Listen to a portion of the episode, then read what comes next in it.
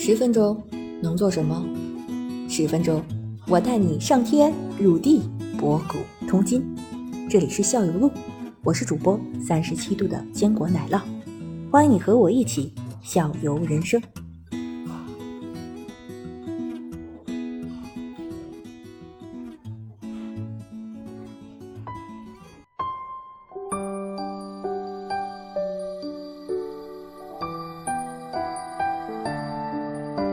艾玛老师是这样，上次我们通过咱们做节目，然后了解我们是一些个瑜伽的一些基本的知识啊，一些基本理念，我们都有了一些了解。然后呢，那个我们回去以后呢，做了一些那个理论联系实践的一些活动。这个呢，是我回去以后，我的爱人和孩子，我看他们在做那个一些瑜伽的训练，我也就去参与进去了。然后是这样一个动作，在那个床上，呃，整体躺在床上以后，脚绷直，然后向上扬四十五度和向上扬九十度，然后把这个动作保持一定时间。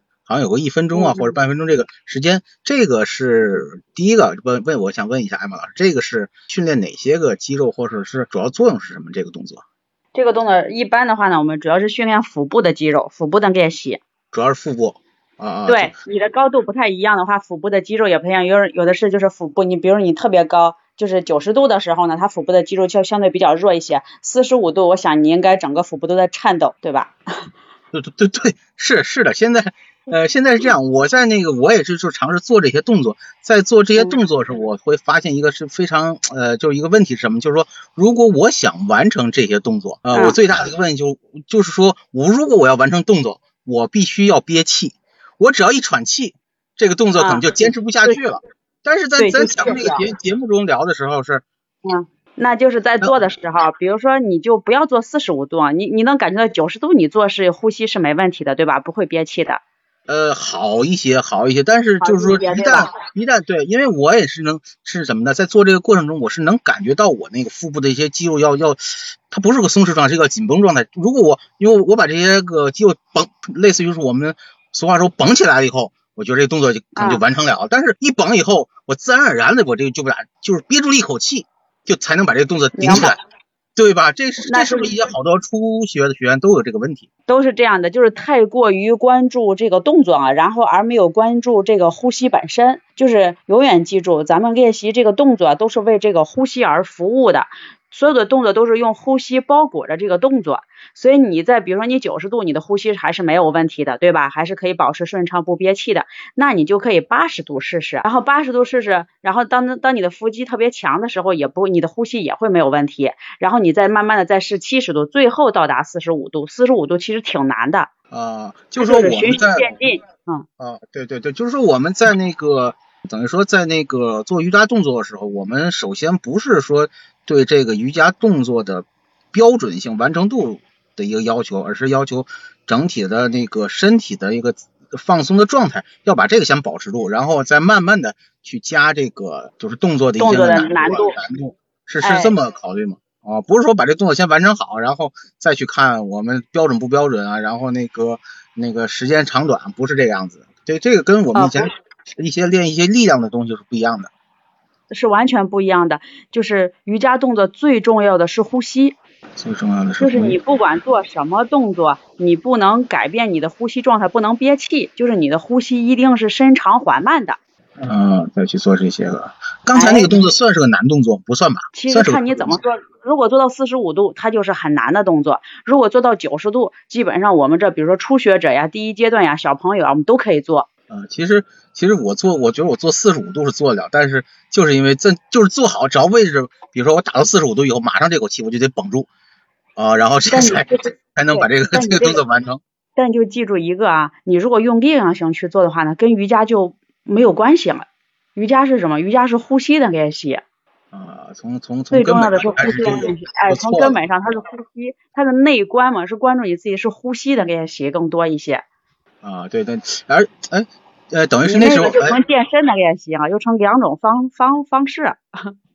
对对，那那因为什么呢？就是有时候可能躺在床上还不是我一个人，就是我我我们家小朋友，然后我爱人们三个人在那，三个人在那都做这一个动作，然后在那比时间，啊，那每个人的那就是怎么说呢？这个就属于完全的，另外跟呼吸呼比时间的话，就跟呼吸没啥，跟瑜伽没啥关系，真的是，嗯。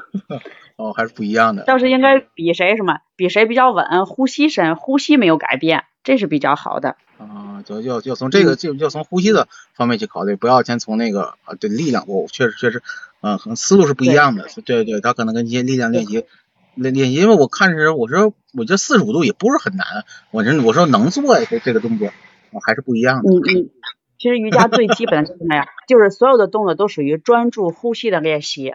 就是你在练习所有的动作的时候呢，前提情况是你练习的这个动作，首先肯定是不能憋气的，其次呢，它是能让你的呼吸深长缓慢。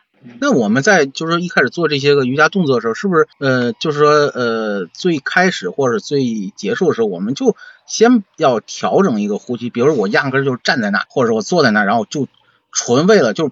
不给自己任何的负荷的情况下，纯要先把我的呼吸啊，我的那个思想调整好以后，我再去一个动作一个动作去完成。哎，对的，你现在说到点子上，这就是所有的瑜伽课开始都有一个五到十分钟的冥想，课程结束的时候也有一个五到十分钟的摊尸式，就是休息术，都是关注呼吸的。啊，对，就就是说我先要把我的内观我要调整好以后，在这整个一个过程中，我一直在保持这种状态下看看，然后再通过动作来来一点一点一点点把这个负荷一点点力量或者说一点点能再加上去啊。但是这这个这个状态一定要保持住，是这样做是吧？是的，对对。其实我们练习动作也是为了让我们的呼吸状态呼吸更深长更好。动作也是为呼吸而服务的，并不是，嗯，呼吸是为了动作服务的。那个呼吸的话，就是只要顺畅就好，不需要就是一口气的长短有这个要求吗？呃，就是说或者这一口气，比如有有的一口气一个动作要一口气，就是一个呼的一个动作要把这个动作完成，需要这样吗？不需要。不需要，不需要，就是，嗯，怎么说呢？顺有的时候，比如说一个动作它特别长，比如说你从我们有的动作就是这个动作特别大，幅度特别大，但是你一个吸呼吸根本是完不成的，你可以中间再停顿一下，可以用两个呼吸或者三个呼吸去完成，但是前前提就是不憋气，就这么简单，嗯，这 么简单。回去我们按照那个艾玛老师这个方式来调整一下我们那个训练的方法，呃，这是一方面。艾玛老师还有一个什么呢？就是像我呀，还有奶酪我们这种。呃，都是那个上班时间就是经常坐办公室的，然后呢，可能还要写一些东西啊，然后方案什么东西，然后我们嗯这些个人的一个特别大的通病就是肩颈这个地方特别特别僵硬。咱瑜伽的话，我想因为是节目最后了，我想让艾玛老师介绍一些我们对于那个舒缓肩颈啊，然后那个颈椎啊，或者有的时候可能久坐的还有腰椎啊这些个一些个简单的动作，给我们再介绍一些。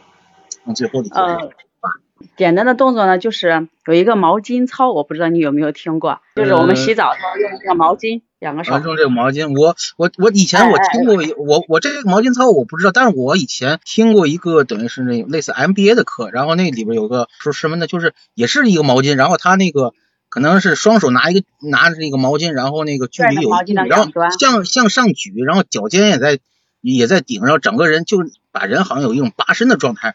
好像说一会儿就能出汗的，然后那个那个挺解疲劳的，是那类的吗？差不太多，其实就是它就是缓解肩颈的。实在你就拿个毛巾，把手往上伸，然后呢从前往上过呀，或者是左右的呀，都可以左右的伸展啊，它都是，只是把手臂伸直，毛巾把它蹬直啊，不要弯曲就行。毛巾不要太长，越短的话呢，它强度越大。就是你可以就是转着毛巾的两端嘛，对吧？手可以缠一圈，那个毛巾就会短一点。嗯，哎，你可以在上面呢，特别简单，就是像嗯前后，哎前后的这样去挥舞你的手臂，或者是左右，但是手臂保持伸直的状态。是，就是平就平举是吧？双手向上伸，对。平举这个是要就是挥动是吧？挥动状态下，类似做操的状态，不是个静止，不是静止状态。不用静止，不要静止，对。哦，还有没有上举的动作？就我感觉一般上举的话，对这个肩颈好像好像挺舒服的。对，就是肩就是向上举，然后可以就是前后运动，然后左右运动，然后就是一前一后就可以。在做的过程当中呢，尽量呢还是保持这个手臂伸直，毛巾伸直啊，不要弯曲就行。因为一弯曲你就会缩脖子，那个肌肉就容易抽着。只要保持手臂是伸直的，毛巾两端两端的手就向两侧两向外拽嘛，然后把它保持伸直展。就可以。啊，毛巾保持是直的，手臂保持是直的就可以了。毛巾是向直的，手臂是直，然后可能平举左右左右的这这哎这这种活动，然后向向上有吗？向上也可以拉伸吗？向上向上的话其实不太好，向上的话你毛巾你只能说往上举，一般向上举的话，我们是推动，是拿手掌心往上推就可以了，就感觉你在推一啊，就是个毛巾的不需要借助不不需要借助毛巾了。不需要借助毛巾，就直接掌根往上推就行。就你现在其实就可以做，五个手我指打开，对对，我现在我现在就是平举的，我就感觉我自己再感觉一下，这这个这个左右左左晃，呃，那个腰不动是吧？就就呃是就是腰尽量保持不动。就是就是肩在左右晃，就是说每每每一组多长时间一般？一般的话，看你自己，嗯，三到五三到五个呼吸就行，别做太长，嗯，哦，三到五个呼吸就可以啊。三到五个呼吸就可以，可以重复的去做，但是不要一下子做的时间太长，因为你长期也是因为你长期不动嘛，对吧？你是觉得肩颈难受，然后你才去做这个动作的，对不对？你也要让你的肌肉有一个就是激活，有一个热身的这个过程，所以呢，做几分钟休息一下，休息两分钟再做，可以多做几组，但是一次不要做的时间太长，主要用来放松的。这这个我我感觉这个动作应该没有难度不大，应该是没有难度，的对，对吧？都能做。嗯都能做了。那个 那个一说这个，我我我我又有点那个贪心了啊，就是说什么呢？就是说啊这个东西，这个毛巾这样的话，比如说我们做了一段时间以后，我们需要再比如拿手上再拿一个什么哑铃一下，负重一下，增加一下那个难度吗？有有这个必要吗？其实我我我自己哈觉得拿哑铃在办公室去做的话，这个不太现实。然后呢，我自己平时比较玩的比较多的话呢，我就是把五个手指头啊张开。啊。你你可以试试，就拿五个手指头张开，然后呢，你就拿那个小手指，这胳膊伸直，拿那个小手指啊使劲向向前够，然后呢，手指张开，哎，张的大大的，张到最大。啊，哎，然后呢，你就感觉有人勾着你这小手指头，在拿小手指推个东西，就感觉他在往前推。你看，他就是手臂不同的肌肉，无名指、中指，你可以感觉一下。我觉得他就把手臂的肌肉练习的就很好。就就这样的话，等于是不光是小腿，就就是比如说我把那个力量放在无名指上，这样就感觉是无名指在撑；把力量放到中指上，就可以中指在抻，是是是这样吧？对对对，它就是撑的是你肩颈不同的部位，每一个手指对应的是不同的部位。啊，我觉得那这个动作挺好。我觉得这个动作还有一个，那个还有一个帮助就是拇指，有这个是好多男同志了，男同志那个反正也不务正业啊，就是男同志，就是说打游戏嘛，打游戏他这两个拇指，他像就是王者荣耀那帮人，他这两个拇指有时候打时间长了，可能也也也要酸呐、然后僵啊，然后这个就比如这样伸的话，这拇指往往往前探的话，也挺有那种舒缓作用吧？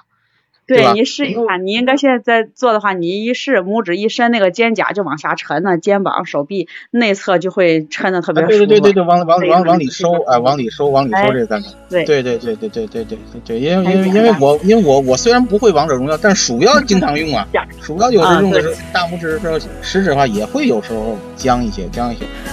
它这个手指头都直接就联系到你的肩膀、肩颈了。其实你手指头做得好的话，你的肩膀、肩颈都会有很强的感觉，都能放松的。啊，可以可以可以，啊，这样这样，嗯啊这样。这很简单。